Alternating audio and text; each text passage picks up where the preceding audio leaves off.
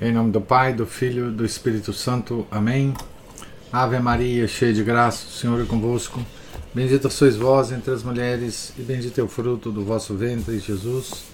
Santa Maria, Mãe de Deus, rogai por nós, pecadores, agora e na hora de nossa morte. Amém. São José, rogai por nós. São Felipe Neri, rogai por nós. Nossa Senhora de Fátima, rogai por nós. Em nome do Pai, do Filho e do Espírito Santo. Amém. Bom dia a todos. Nós estamos aqui na página 228 do livro Ao Pé da Cruz ou As Dores de Maria, escrito pelo padre Frederico William Faber. Já notamos outra de suas disposições, disposições da Virgem Santíssima, a saber, sua extrema humildade. De fato, cada momento dos três dias extraía dela os mais impressionantes atos de humildade. Sua humildade, em meio à escuridão perturbadora, que desceu como uma noite escura sobre sua alma, e contudo não a perturbou, era efeito de sua humildade intensa. A dúvida se Jesus a tinha abandonado por causa de sua indignidade era também fruto da humildade que, por pensar excessivamente mal de si mesma, se aproxima da veracidade divina. Mas, acima de tudo, a humildade foi provada e triunfou na asserção pública de seus direitos sobre Jesus, diante de quem ela desejava ajoelhar-se e adorar como a segunda pessoa da Santíssima Trindade. Um ato que, segundo nos conta Maria de Ágreda, ela realizou assim que saiu dos portões de Jerusalém, fora da vista dos homens. Seu silêncio também, quando ele lhe deu a resposta, que realmente não respondia à sua pergunta, mas soava como uma repreensão estranha saída da boca de um menino de 12 anos, era uma continuação de sua maravilhosa humildade. Tudo isso é característico de nossa amada Mãe. É o que esperamos e confessamos. A imagem torna-se familiar novamente. Respiramos mais livremente do que quando escalávamos os altos montes que não eram para nós. Maria ainda nos surpreende. Há doces surpresas em suas graças mais comuns, porque sua beleza é ao mesmo tempo tão heróica e tão suave. Está muito longe de nós, mas não parece. Seduz-nos. Parece alcançável. Pelo menos nos atrai para perto de si. E este é o melhor lugar para ficar. Como é estranho que o encontro com Deus sempre humilhe, mesmo quando arrebata, mesmo quando eleva. A humildade é o perfume de Deus. É a fragrância que deixa para trás aquele que não pode ser humildade, porque é Deus. É o odor, a mancha, o sinal que o Criador deixa na criatura quando a oprime por um momento. Deve ser uma lei do mundo da graça, porque encontramos isto em Maria, nos santos, e de, mundo, e de modo muito débil e quase indistinto em nós mesmos. Talvez seja algo inseparável de Deus. Pela humildade, rastreamos o Altíssimo, o incomunicável, no Antigo Testamento. Por ela, rastreamos Jesus no Novo. A glória da humildade está na natureza humana de Nosso Senhor, sobre a qual repousava sempre a pressão da natureza divina este perfume inevitável que o Deus deixa para trás impede-o de esconder-se totalmente de nós. É a, abre aspas, mirra, o aloés, a cássia dos seus palácios de marfim, fecha aspas. Salmo 45, 9.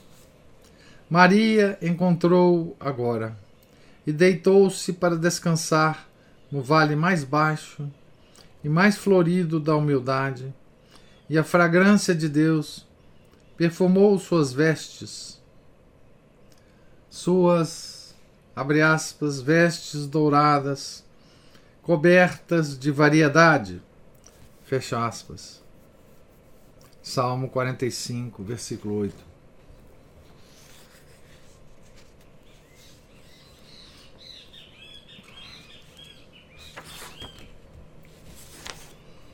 Outra disposição de Nossa Santa Senhora nesta dor foi a resignação pela qual unificou, por assim dizer, em um único sofrimento as dores tão multiformes e tão múltiplas que estavam incluídas aí.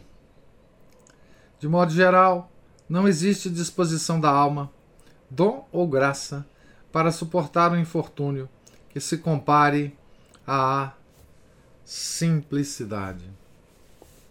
Ela traz consigo a singeleza de coração e de olho.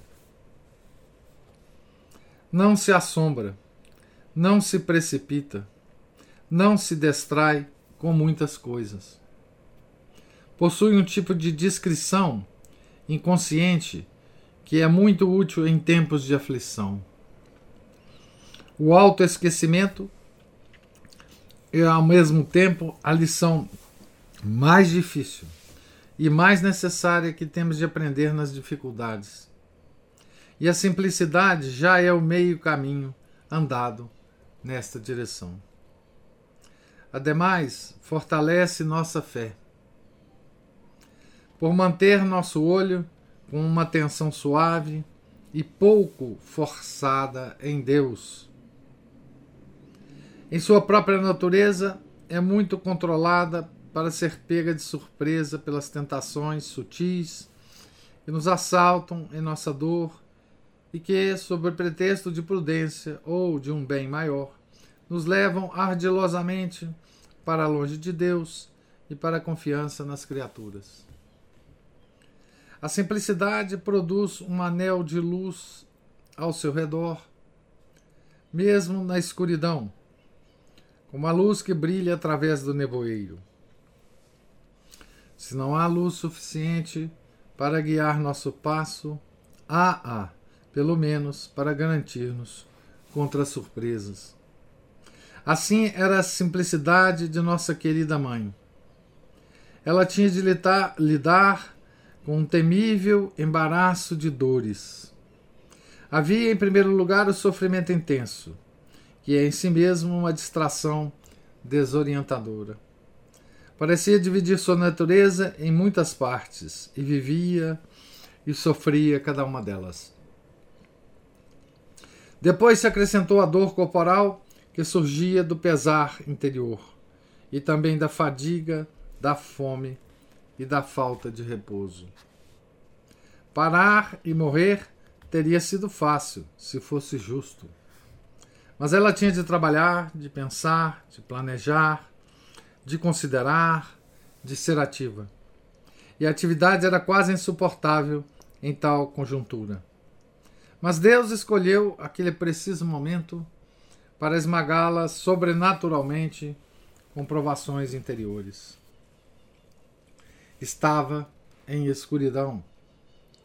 Uma mudança repentina parecia ter acometido a vida de sua alma. Ela lutava não contra um único mal, mas contra muitos.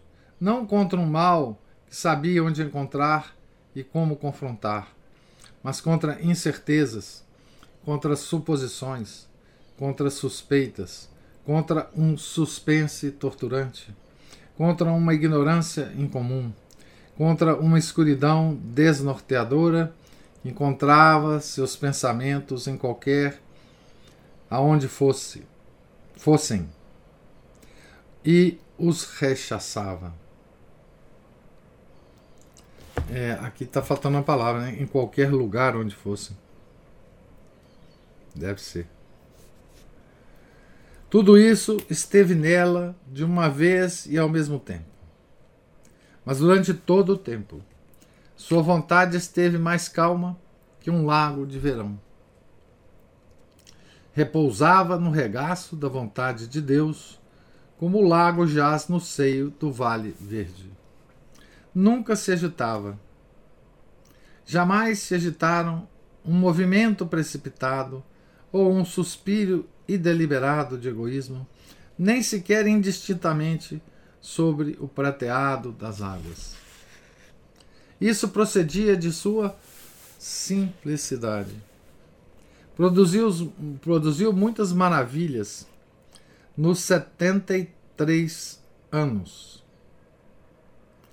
Mas, a não ser no momento da encarnação, nunca produziu maravilha igual à tranquilidade de seu coração durante os três dias de perda. Parecia, é claro, que não passava de aparência, que a perda do filho a mergulhara mais profundamente no seio do Pai.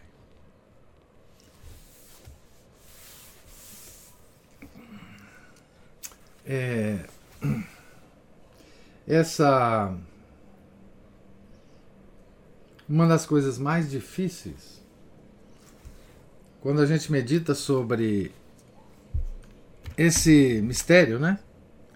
O quinto mistério do Rosário, o encontro de Jesus, é, pessoalmente, para mim, a coisa mais difícil nesse mistério é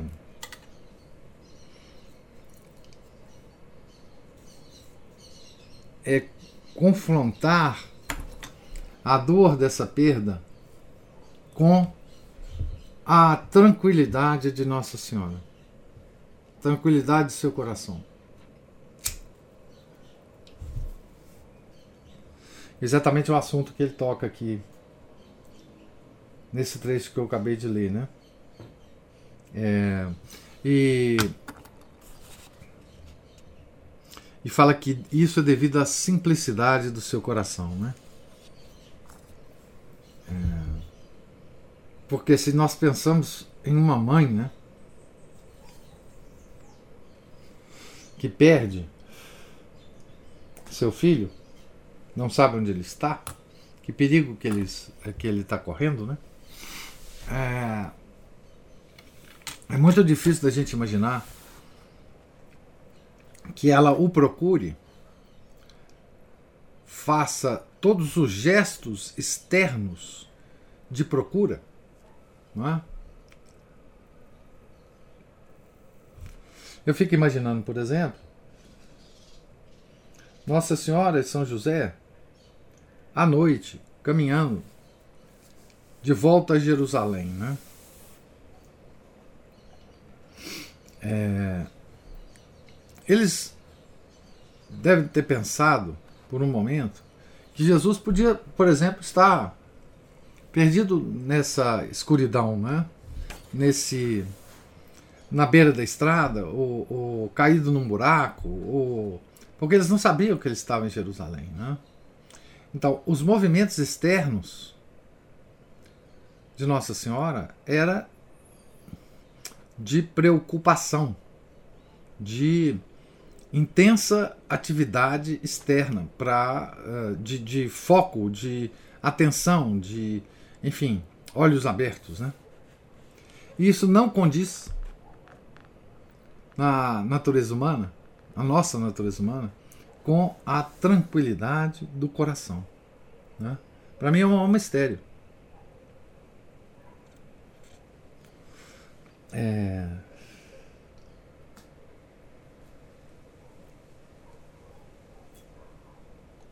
O maior mistério é essa essa relação entre o intelecto e a vontade.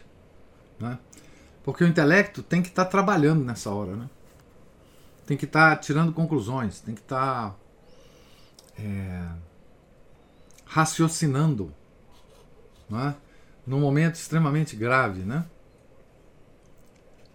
Mas isso não fazia do seu coração agitado.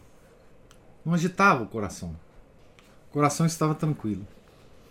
Isso para mim é uma das maiores, um dos maiores mistérios, né? É, essa independência, né? do intelecto e do coração. Né? Essa. Embora o intelecto esteja agitado, o coração repousava, né? repousava em Deus. Né? Repousava em Deus. Que lição né, para nós, né? Que coisa difícil, né? Que coisa mais elevada, né? Esse repouso da vontade em Deus embora o intelecto esteja trabalhando numa velocidade incrível. Né? O, o trabalho do intelecto não influía nos movimentos do coração. Né?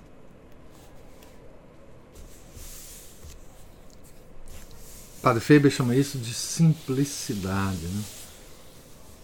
Simplicidade. Os santos falam tanto disso, né? de simplicidade, né? São Francisco de Sales fala disso demais, né? Nós vimos quando lemos a, a biografia dele, né?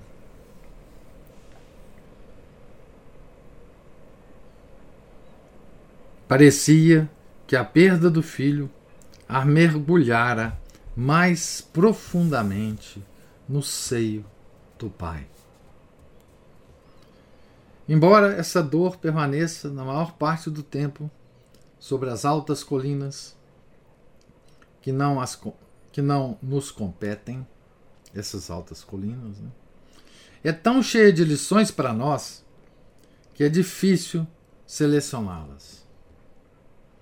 Ensina-nos, primeiro que tudo, que a perda de Jesus, conquanto breve, é o maior de todos os males. Isto era quase insuportável para Nossa Senhora. E Jesus não nos é mais necessário a nós do que o foi a ela. Porque ele é necessário a todas as criaturas. Somente para nós, ele é uma necessidade urgente por causa de nossa fraqueza, de nosso pecado. A grandeza da dor de Maria é para nós uma medida visível da grandeza do pecado. Mas ah, com pouco o sentimos.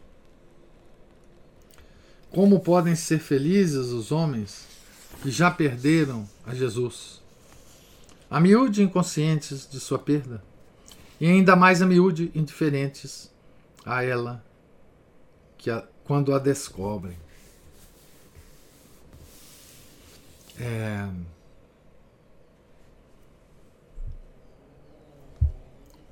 Essa perda parece ter uma. Esse, essa perda de Jesus né, por nós parece ter uma coisa, uma lei terrível né, em nós.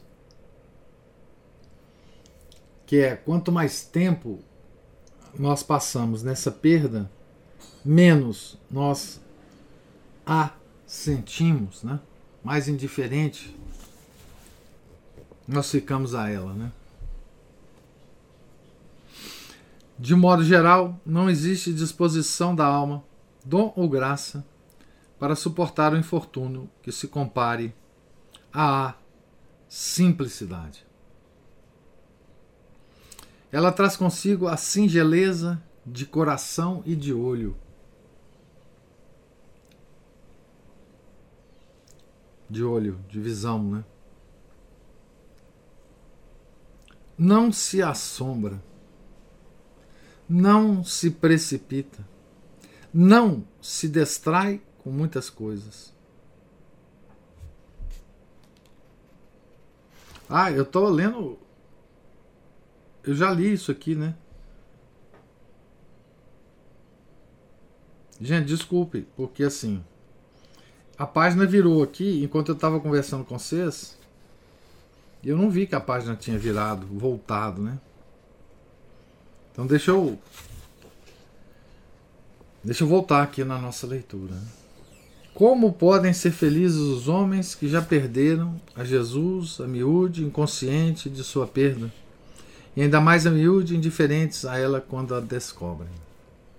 Talvez pensemos que a perda de Jesus fosse um mal tão temível em si mesmo que nada o pudesse agravar.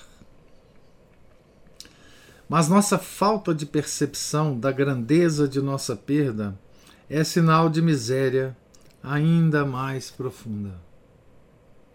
De fato, é triste quando a voz do mundo é mais musical a nossos ouvidos que a voz de nosso Senhor. A miséria, a odiosidade do mundo consiste em ele não ter a Jesus. Não pertence ao mundo. Recusou-se a orar por ele. Afirmou que se fôssemos amigos do mundo, declararíamos guerra a ele. Nosso coração desfalece ao olharmos o mundo e vermos que não tem parte nele.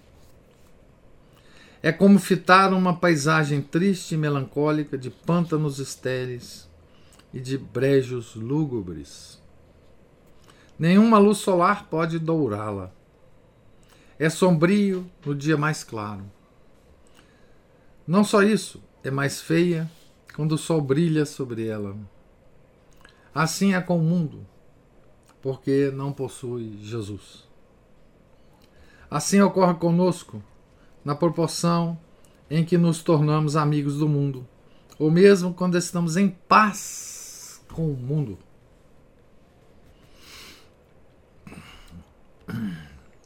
São incompatíveis. Não temos medo, prazer, diversão, moda, gastos. Ousamos, mesmo em pensamento, por estas coisas, por estas coisas no coração de Jesus? Sorriria ele com os gracejos mundanos? Gostaria ele de agradar às pessoas ao redor, que não se esforçam jamais por agradar a seu Pai? Procuraria ser popular na sociedade, ficar de bem com os que não têm no coração nenhum interesse comum sequer, e esconder seus princípios pelo silêncio e pela reserva, e para não perturbar os outros e não interferir na lisura do trato social que toma o lugar da caridade? É, aqui é o respeito humano. Né? Ah, o pecado é mal. Excesso de prazer é mal. Dar a Deus o segundo lugar é mal. Adorar ao rico é mal. Endurecer o sentimento cristão para acomodar-se a frivolidades mundanas e a conversas, ainda que só pouco descaridosas, é mal. Mas estes, pelo menos, são males que não usam máscara. Sabemos o que estamos fazendo. Abandonamos a Jesus com pleno entendimento do sacrifício que fazemos. Tomamos um lado, escolhemos uma sorte e sabemos-lo. Mas querer agradar, este é o perigo para uma pessoa espiritual. Na própria ideia já está implicada a separação total de Cristo. A que queremos agradar? Ao mundo, que é inimigo de Jesus? A quem queremos agradar? Aos que não cuidam de agradar a Deus, dos quais Jesus não se agrada? Em que queremos agradar? Em coisas, em conversas, em ocupações, que não tem nenhuma referência a Deus, nenhum traço de Cristo, nenhuma tendência à religião. Quando queremos agradar? Quando fazemos o mínimo para Cristo. Quando oração, fé, esperança, amor, dor pelo pecado são mais inoportunos. Onde queremos agradar? Em antros onde existe menos evidência de Deus do que em qualquer outro lugar, onde cada circunstância, cada móvel reflete a imagem do mundo sobre nós como um lustre. Mas não vemos nenhum mal. Queremos maciez,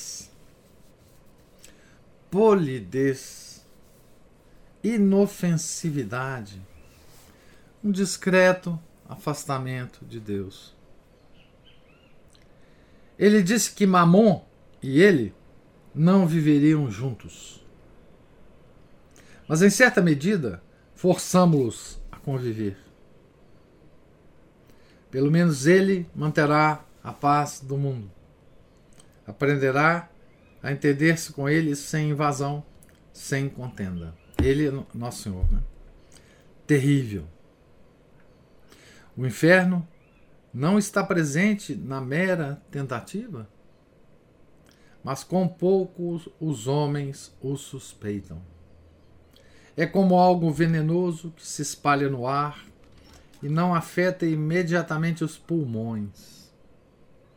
Mas as luzes ofuscam-se e depois, uma a uma, apagam-se. E ficamos na escuridão, incapazes de escapar, porque a letargia e a asfixia já começaram a operar em nós. Em outras palavras, os altos princípios docemente se abaixam e são mantidos por ocasiões especiais, como na quaresma ou na companhia de um sacerdote. Depois começamos a ficar bastante atentos à amolação que procede da conversa dos cristãos intransigentes e declaramos-los indiscretos. E por esta cerimônia são descartados para nosso grande conforto e louvamos-los mais que nunca.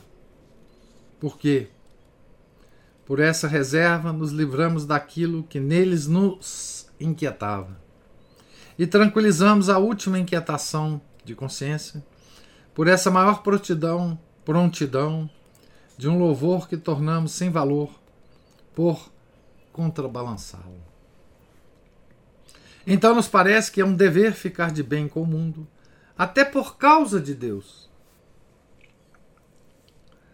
Mas estar de, de bem com o mundo é quase ser seu amigo. Depois aparecem sintomas de duas vidas distintas vividas por nós. Mas nós mesmos não vemos os sintomas. Depois surgem sentimentos desconfortáveis, que removem nossa satisfação com certas pessoas, com certas coisas, com certos livros, com certas conversas. Erguemos-nos e examinamos Examinamos intelectualmente se é justo sermos suaves e não ofensivos e estarmos de bem comum. O exame conforta-nos e voltamos a ficar bem. Depois, as bênçãos de Deus, suas bênçãos espirituais, como muito gradualmente e quase imperceptivelmente, começam a, a desaparecer de nós, de nossos filhos, de nossa casa, de nosso coração, de tudo o mais ao nosso redor. Mas o sol da prosperidade brilha tão claramente que não vemos o nevoeiro de vapor subir da terra e alcançar o céu. Talvez nunca mais acordemos para a verdade.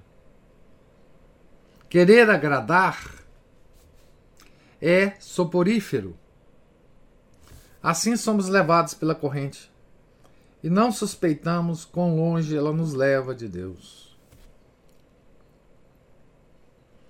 Podemos morrer sem sabê-lo, sabê-lo-emos só depois, no instante seguinte.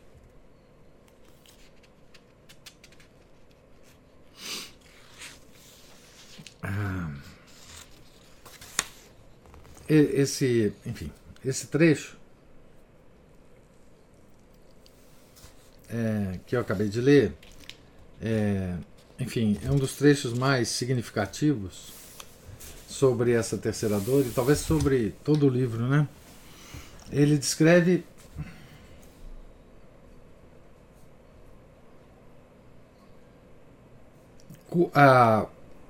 comentando sobre a perda, né? Jesus por Maria. Ele descreve como nós perdemos a, a Jesus, né? Como é isto em nós, né? Nós estamos eh, começando, a, nós estamos tentando entender como isso ocorreu em nós, é, em Maria, né? Nossa Santa Mãe, em São José. Aqui ele tenta nos dar a ideia de como que nós perdemos Jesus.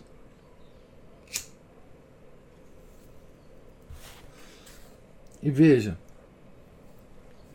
o padre Faber não está falando aqui, ou melhor, ele está falando aqui para nós católicos. Né? Ele não está falando é, numa época é, em que a igreja estava dividida, né?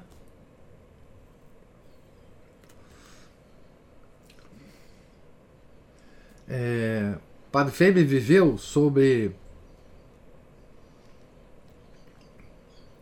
o pontificado de três papas. Não é? Gregório XVI, quem o recebeu no Vaticano, ele ainda sendo um padre anglicano,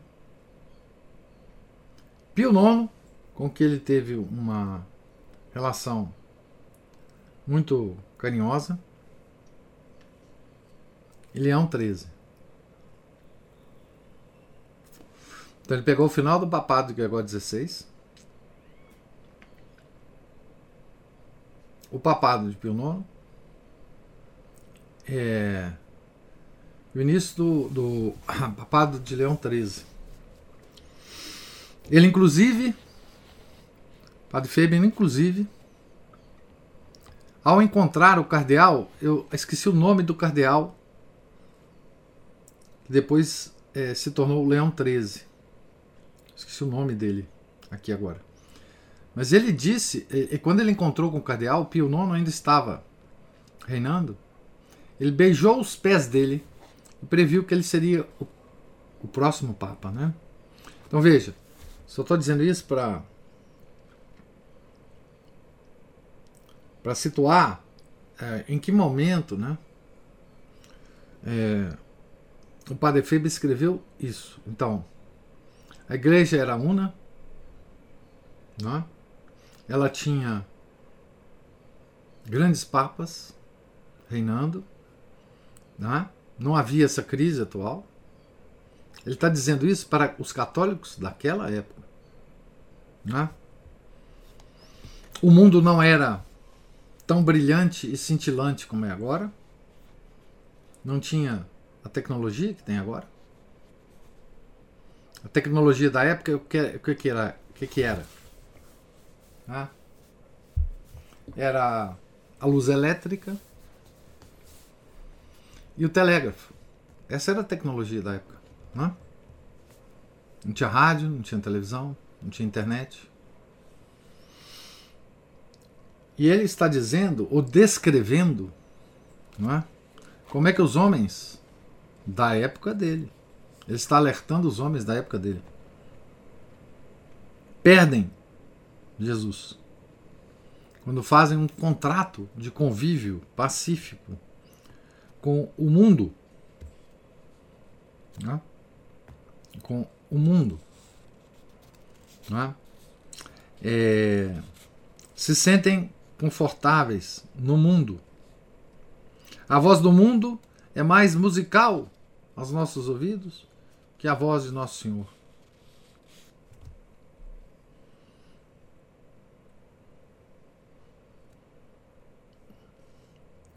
A vida dupla. A vida dupla dos católicos, né?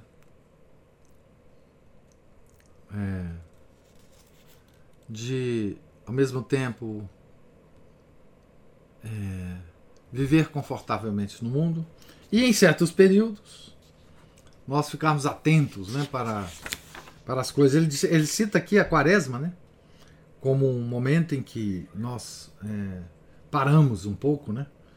E, enfim, que coisa terrível, né? É a nossa situação, né? Quando eu leio isso, eu lembro da descrição que o Dom Chutar fez na alma de todo apostolado daquele homem que começa um apostolado vibrante, né? E depois, pouco a pouco, vai se distanciando do tronco da videira, seu galho vai secando, e ele vai se interagindo com o mundo, ficando cada vez mais animado com aquele trabalho dele.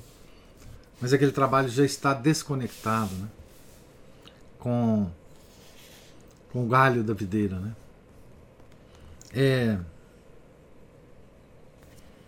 é, por que, que é terrível essa descrição? Né? É, é porque ela nos toca profundamente, né? individualmente. Né? É, nós somos esse católico, né? que interagimos com o mundo, que somos amigos do mundo, que conversamos com o mundo, que nos divertimos com o mundo, que nos damos bem com o mundo. Né? E nossos olhos são completamente embaçados né? pelo mundo. Né? Ele fala uma coisa muito interessante aqui. Né? Ele fala assim: depois surgem sentimentos desconfortáveis que removem nossa nossa satisfação com certas pessoas, com certas coisas, com certos livros, com certas conversas. Erguemos-nos e examinamos, examinamos intelectualmente se é justo sermos suaves e não ofensivos e estarmos de bem com o mundo. Então, esse sentimento de desconforto, né? É um sentimento de desconforto de separação do mundo, né? Então a gente começa a pensar, poxa, mas quem sabe nós não devemos nos aproximar, né? Do mundo. Quem sabe nós estamos sendo muito radicais, né? Quem sabe nós deve, não devemos nos, nos entreter com certas conversas, ler certos livros, ver certos vídeos. Né? Quer dizer, ele descreve, embora numa época totalmente diferente, todo o caminho que nós trilhamos é, de afastamento de Nosso Senhor. Né? E é terrível. Absolutamente terrível. Né? Essa é a nossa a nossa situação. Né? E volto a dizer, repetindo, aqui não havia a crise que há atualmente. Né? É. E mesmo assim, ele descreve perfeitamente né, essa, esse elo nosso com o mundo e como ele nos afasta de Nosso Senhor, como nós perdemos Nosso Senhor com esse elo, né? Certo? Eu vou parar por aqui, embora a gente esteja no final da terceira dor, mas é, para a gente dar tempo de a gente conversar um pouco sobre a leitura terrível de hoje.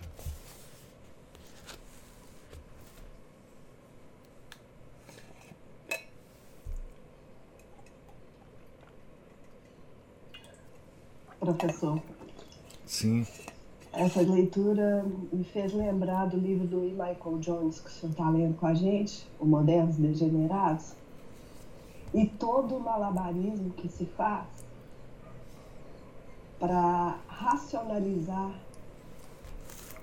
as coisas, né? Isto.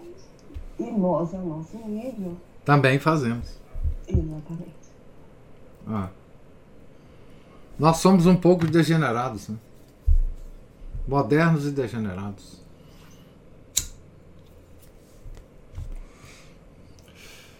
O que, que é isso, né? Do, do ponto de vista do, dos atributos superiores da alma, é um movimento do intelecto toda essa racionalização né, é um movimento do intelecto para deixar a vontade livre e desconectada da vontade de Deus, para que ela escolha os bens, os bens inferiores, ao invés de escolher os bens superiores. Né? É, então, esse é o movimento do intelecto para libertar a vontade, né?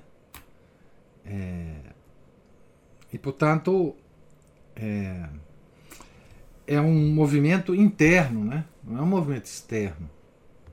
Isso se passa dentro de nós, né? Dentro de nossa alma. Ah, e é terrível, né? Como nós vamos fazer para resgatar em nós esse sentimento de que é, nós estamos perdendo Jesus fazendo o que nós fazemos. Né? É, como que nós é, resgatamos intelectualmente, porque a batalha está agora no intelecto, né? Nós temos que perceber intelectualmente o quanto na nossa, o quanto das coisas da nossa vida nos separa de Jesus, né? Para que a vontade se reordene, né? para que a vontade se reordene, para que ela escolha os bens maiores, não é? é... E é uma batalha terrível, né? Quando você tem ideia da batalha, é uma batalha terrível. Se você não tem ideia, para você não existe batalha. Portanto, tá bom. Sua vida tá, tá ótima. Tá boa. Não tem problema. Né? É... Agora, hoje a situação é muito pior, né, gente? Porque na própria igreja há um acordo da igreja com o mundo, né? Certo? Esse é o tom, a nota fundamental, essencial do Concílio Vaticano II. Né? É o acordo com o mundo. Né? É... Então, hoje o católico ele tem uma dupla dificuldade, né? Primeiro, a dificuldade interna. E segundo, a externa. Né? Nós não temos mais uma orientação geral que nos conduza a uma vida de encontro com Jesus, de reencontro com Jesus. Né? É, então, é, existem as duas forças agora, né? as pessoais e, e a institucional. Né? É, e isso é muito grave e triste, né? Porque vai levar à perda de almas, né? Inclusive das nossas, se não tomarmos os devidos cuidados, né? É terrível.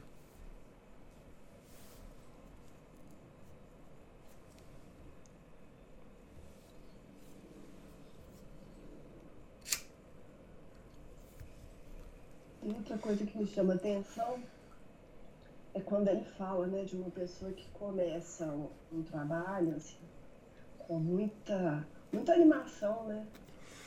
E que depois, bom, ou ela desiste, né? Ou ela muda o sentido, a finalidade do trabalho. Né? Ela passa a se. É, ela passa a se regozijar com o trabalho em si e não com a finalidade que é Deus, né? É, esse é o é a história do homem que vai se perdendo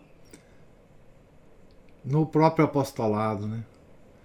É, isso é, é, aquele trecho que Dom Chutar é, descreve esse homem hipotético é, é muito duro, porque, veja, Dom Chutar também escreveu o livro, a obra dele, numa época em que também não havia duas igrejas. Não é? Não havia. Não havia essa outra parte institucional é, que desencaminha os católicos. Né? É, então, é, a nossa situação é, é, muito mais grave hoje. Né? Muito mais grave. É, é, acho que tanto Padre Faber como Não Chutar, como outros, né? Nunca puderam imaginar, né? A situação em que nós é, nos encontramos hoje, né? Veja, é, tem um livro do, do Robert Manson, né? Que é o padre Robert Manson, que é também da, da mesma época do Padre Febe, Dom Chutar, mais ou menos, né? que descreve o anticristo, né? Ah, o, o, o, senhor, senhor do mundo, sei lá, eu acho que é o senhor do mundo. E ele, mas lá nesse livro ele descreve a, a vinda do anticristo, mas ele não descreve, não descreve o que aconteceu com a igreja, é, no sentido que, que nós temos hoje. A igreja, embora comece a diminuir, porque os adoradores do anticristo começam a, a então a, a, a, se desligar da igreja, a igreja fica pequenininha, né? Mas no caso do, do, do padre Robert Manson, o anticristo era uma coisa externa à igreja. Externa. Né? Ele estava seduzindo as pessoas externamente. Ele estava se tornando um, um, um mestre espiritual, mas do lado de fora da igreja. Né? É, então, eu acho que é, era muito difícil para esse pessoal perceber o que, que realmente depois ia acontecer com a igreja, né? Por mais que que, que tivesse é, vislumbres disso nas obras dos santos, né? Enfim, é a, que, que, anticristo ia, ia atuar profundamente dentro da igreja também, né? Mas enfim. É, nós temos que meditar muito sobre a nossa situação pessoal diante desse desse texto do Padre Faber é, sobre a perda de Jesus. acho que é, enfim, é fundamental que a gente medite muito sobre isso, porque é uma coisa muito grave, muito grave, o que está acontecendo com cada um de nós, né? E aqui eu, eu, digo com muita tranquilidade, cada um de nós que, que tenta pertencer à igreja de sempre, né? E não à igreja pós-conciliar, nós é, é, eu fico preocupado é, é, conosco dentro da igreja, dessa igreja de sempre, que tentamos é, pertencer, a que tentamos pertencer. Né? É, não, não consigo é, raciocinar sobre o, os fiéis dessa, os fiéis católicos, nossos irmãos católicos, né? desta outra igreja. Não sei como são os desígnios de Deus para essa porção dos fiéis católicos da outra igreja. Não sei. Não consigo pensar. Não consigo imaginar o que que quais são os desígnios de Deus, né? Mas para nós que seguimos a igreja de sempre, nós temos é, esses alertas do Padre Faber. Né? Para nós, a situação é terrível. É terrível. Né? Nós todos somos especialistas em auto-engano, né, professor? É, somos. Então a gente tem que ter a dificuldade em discernir as coisas. Né? Esse discernimento é uma, uma peleja. A primeira vez que, me foi, que eu tive atenção chamada para esse tipo de coisa foi uma amiga da minha mãe que me contando sobre a irmã, a própria irmã, que ela falava assim, como que a minha irmã sai de casa e, e só fica envolvida com apostolados e como é que a gente fala nas paróquias? É, pastorais, pastorais. Pastorais. As pastorais. Pastorais. E deixa as filhas adolescentes em casa e elas precisando que a mãe as oriente. Vendo TikTok. Mas, na época não tinha, né? É. Era, eu, eu era. Eu estava ainda na faculdade quando essa, essa senhora me falou isso, ela já até é falecida. Que Deus a tenha, né? Mas na época eu não entendi muito bem, mas hoje eu fico pensando nisso, sabe? Porque a, a pessoa se justifica, né? Ah, é uma coisa boa, né? É. A princípio é uma coisa boa. É.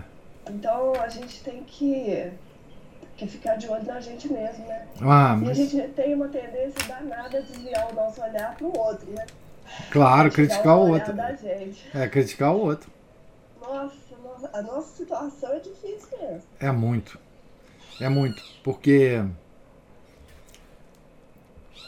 Nós temos muitos vícios terríveis. E a nossa era cobrado mais, né? Porque a nossa nos foi dado mais. Né? É. É. Então, não é brincadeira ficar querendo participar da igreja de sempre, né? Não é brincadeirinha de criança, né? Não é assistir uma missa bonitinha, silenciosa. Não é. Não é? Não é. Não é brincar de vestir, de vestir modestamente, usar véu. Isso tudo faz parte desde que o centro das, da coisa esteja bem, bem localizado, né? Porque é do centro que tem que emanar essas outras coisas, né? É, não é brincadeira. A nossa responsabilidade é muito grande, principalmente no mundo de hoje. É, Deus está nos dando uma graça tamanha é, de sabermos tudo que nós sabemos, de percebermos tudo que nós percebemos. A graça é muito grande. É, para que nós é, para que nós é, pensemos muito levemente sobre a nossa vida. Né? É muito grave a nossa situação, muito grave. A Cristina queria falar alguma coisa, eu acho. É, eu queria falar muita coisa. Mas, professor, é, primeiro, um texto tão antigo que descreve tão bem. É, até a palavra plumas apareceu aí, professor. Pois então, você viu? É. Que coisa linda. É, primeiro eu queria. A Ana Paula fez uma, um comentário que eu lembrei de uma coisa que eu vi, de uma entrevista que eu vi no canal é, Carismático, isso falando dessa gravidade da igreja atual, né? A igreja acomodada no mundo e nos desorientando. Uhum. Não a nós que estamos com essa graça, né? Que recebemos essa graça de entender um pouquinho as coisas. Uhum. Mesmo assim, com muita dificuldade de ordená-las, porque são muitos anos de desorientação. Mas o que eu assisti foi uma senhora da renovação carismática sendo entrevistada por um, por um padre e ela sendo tratada como uma heroína porque ela perdoou a, a, a, moça que ela colocou dentro de casa para cuidar das, da filha e a filha a moça afogou a filha dela. É uma história muito conhecida aí nesse meio carismático.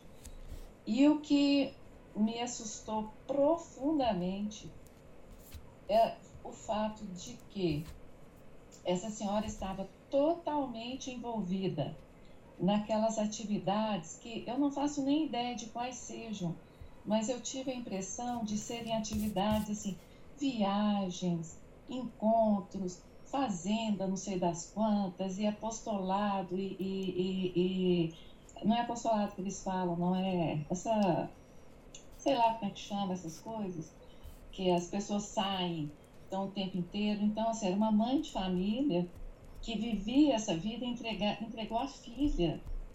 Pois assim, a, a, o detalhamento da história, você vê claramente que todos os sinais estavam presentes na tragédia, mas a mãe não via. Ela não via porque, afinal de contas, ela estava é, fazendo um trabalho para Jesus e para o dom de línguas, para aquela coisa toda. E quando o Senhor fala com a gente assim, é, é, eu falo, é isso, assim, essa, como que nós é, perdemos o sentido da ordem, do ordenamento da vida da gente, e, especialmente nós mulheres. Quando o Senhor diz assim, entre você está rezando o terço, mas um filho chama, você tem que atender o seu filho, você tem um dever de Estado. É. Né? Então, assim, a, o que importa você falar dom de línguas, viajar, fazer não sei o quê, estar tá sempre com o padre, enquanto isso a casa está em desordem. É, a vida, é, é, digamos, é, toda, toda essa vida que a gente admira muito, de contemplação, é, os monges. Olha, isso, o primeiro dever, a gente pode viver isso dentro da casa da gente. Aliás, é nosso dever é. É, fazer da nossa casa esse local. Agora, é muito difícil acordar para isso, né, professor? É, outra coisa que durante a leitura eu fui eu lembrei de Santo Agostinho é, adiando mais um pouquinho, mais um pouquinho, mais um pouquinho a conversão. É, agora não, né? Agora não. E, e eu fiquei pensando nas milhares e milhares de vezes que isso aconteceu na minha vida. Não, não que eu achasse que eu não fosse convertida, claro que eu era católica, eu já era católica. Mas naquela é, decisão é, sutil que você toma dentro da sua cabeça sobre determinadas, determinada coisa. É como se fosse assim, eu estou na quaresma e vou comer determinada coisa. Não, não vou, vou, não, não vou. E, ou, ou, ou em algum lugar, ou deixar de ir à missa para fazer. Quantas pequenas decisões, até é, uma afirmação, uma opinião, vou falar isso é, em, é, em defesa de Cristo ou, ou da igreja. Quantas e quantas vezes a gente nega Jesus em coisas muito pequenas? Isso é uma coisa que eu percebi assim, ao longo da minha vida. É, depois que você, né, como é que, depois que você busca mais essa, essa, essa percepção. E uma coisa muito interessante que é essa acomodação que a igreja hoje nos, nos, nos proporciona. Nos, porque a vida é muito difícil, né, professor? não é só a sobrevivência. É, a, a, a nossa, digamos assim, a nossa definição de ente no mundo, ela depende do, do, de todo o nosso entorno. Então, você ser ou não ser uma pessoa equilibrada, produtiva, agradável, há todo o entorno que confirma isso em nós. Uhum. E você perceber esse, esse, esse perigo né, de quando esse entorno está é, tá te levando para o buraco, é muito difícil. Então, não é às vezes. É, eu, durante a leitura, eu lembrei de uma, uma bobagem de um livro daquele Amir Klink, que ele, quando saiu para fazer a viagem dele lá, e as pessoas desacreditando, ele falava assim: você traça uma linha vermelha imaginária na sua cabeça, falando, daqui para frente eu não posso fazer isso mais. E eu lembrei disso porque, para agradar o mundo, nós temos uma imaginação cerceadora da nossa liberdade de crer. É, é, é, a gente cria uma, uma, uma rede de, digamos assim, a voz do mundo na cabeça da gente hum. e faz disso uma, uma prisão, uma, uma, uma cadeia de, de assim, que você fica presa como se você não pudesse professar a sua fé, porque existe. É, eu estou falando isso, professor, muito focada nos ensinamentos de hoje da igreja moderna. Sim. Sabe? Como que você, você vai fazer uma, uma confissão, o padre te convida a se acomodar no mundo, quase que dando razão para todas essas bobagens que você tem na cabeça. Né? Ele fala assim: não, não é isso não, você tem que ser feliz. Eu não tenho nada demais esses pecados que você é, é, confessou não é? Então ele dá razão a essa imaginação, a essas vozes no mundo inúteis que estão na cabeça da gente. Essa linha vermelha que você traça imaginária de falar assim, é, é, é preciso ser aceita porque as pessoas me definem, né?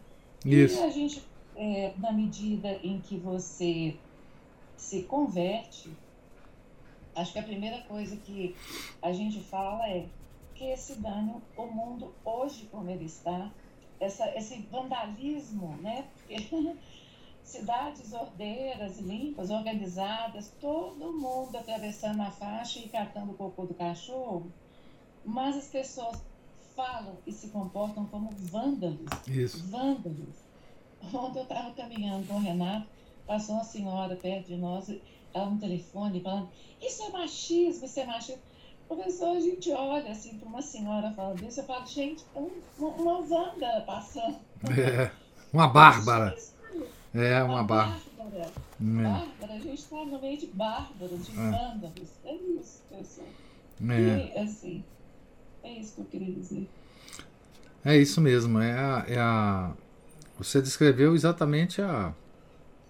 Como que o mundo nos escraviza, né? É, nós temos claramente na nossa cabeça o que o mundo quer de nós, nas várias circunstâncias que a gente vive, e no trabalho, né, nas relações familiares. E a gente tende a, a agradar o mundo fazendo as coisas que o mundo gosta. Para não ficar tão diferente assim, né? Não vamos ser tão diferente do mundo, gente. Vamos, vamos Vamos ficar um pouco assim, vamos ser um pouco mais simpáticos com o mundo, né? E esse é o, é o passo que a gente dá, é o respeito humano, né?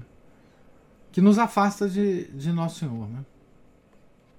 É, e ele nos alertou, né? Quando estava aqui na Terra, né?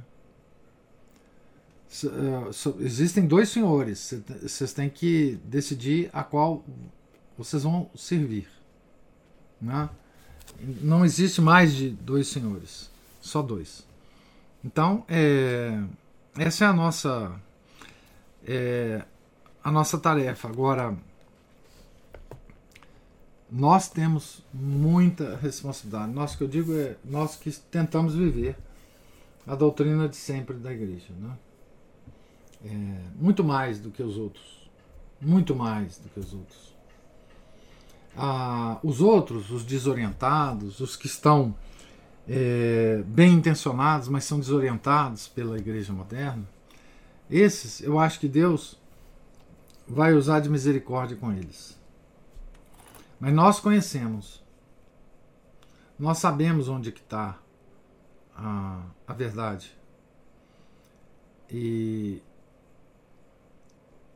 essa graça de saber, ela traz muita responsabilidade, muita responsabilidade para nós, perante Deus.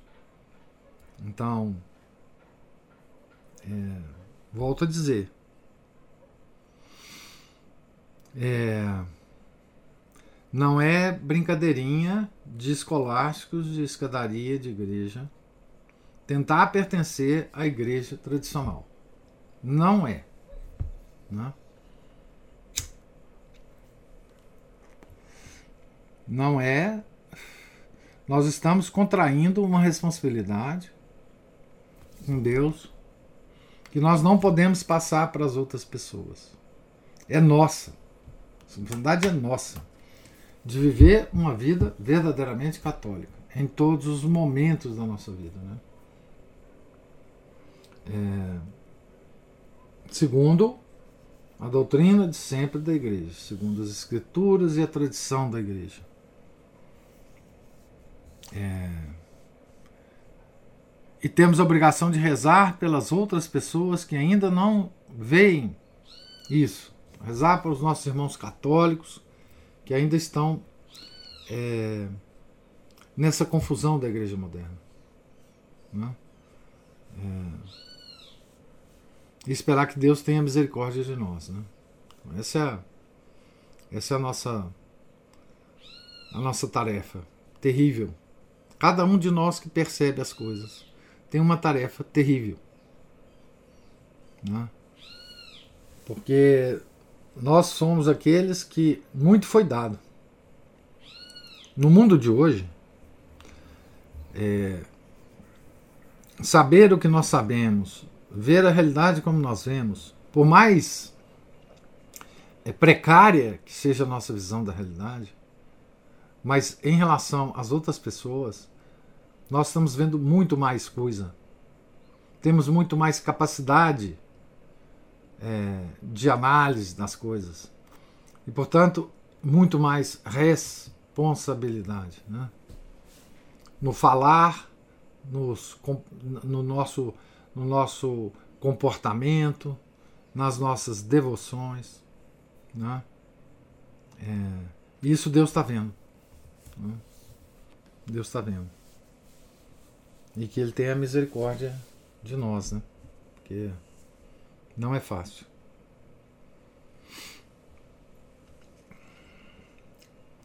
Mais algum. É Alguma observação? Algum comentário? Então, nós estamos na página 234, o último parágrafo da página. E se Deus quiser, amanhã nós retornaremos à nossa leitura aqui. Deus lhes pague a presença, paciência, os comentários, as observações. Fiquem todos com Deus, tenham um santo dia. Em nome do Pai, do Filho e do Espírito Santo. Amém. Ave Maria, cheia de graça, o Senhor é convosco. Bendita sois vós entre as mulheres, e bendito é o fruto do vosso ventre, Jesus. Santa Maria, Mãe de Deus, rogai por nós, pecadores, agora e na hora de nossa morte. Amém. São José, rogai por nós. São Felipe Neri, rogai por nós. Nossa Senhora de Fátima, rogai por nós. Em nome do Pai, do Filho, do Espírito Santo. Amém.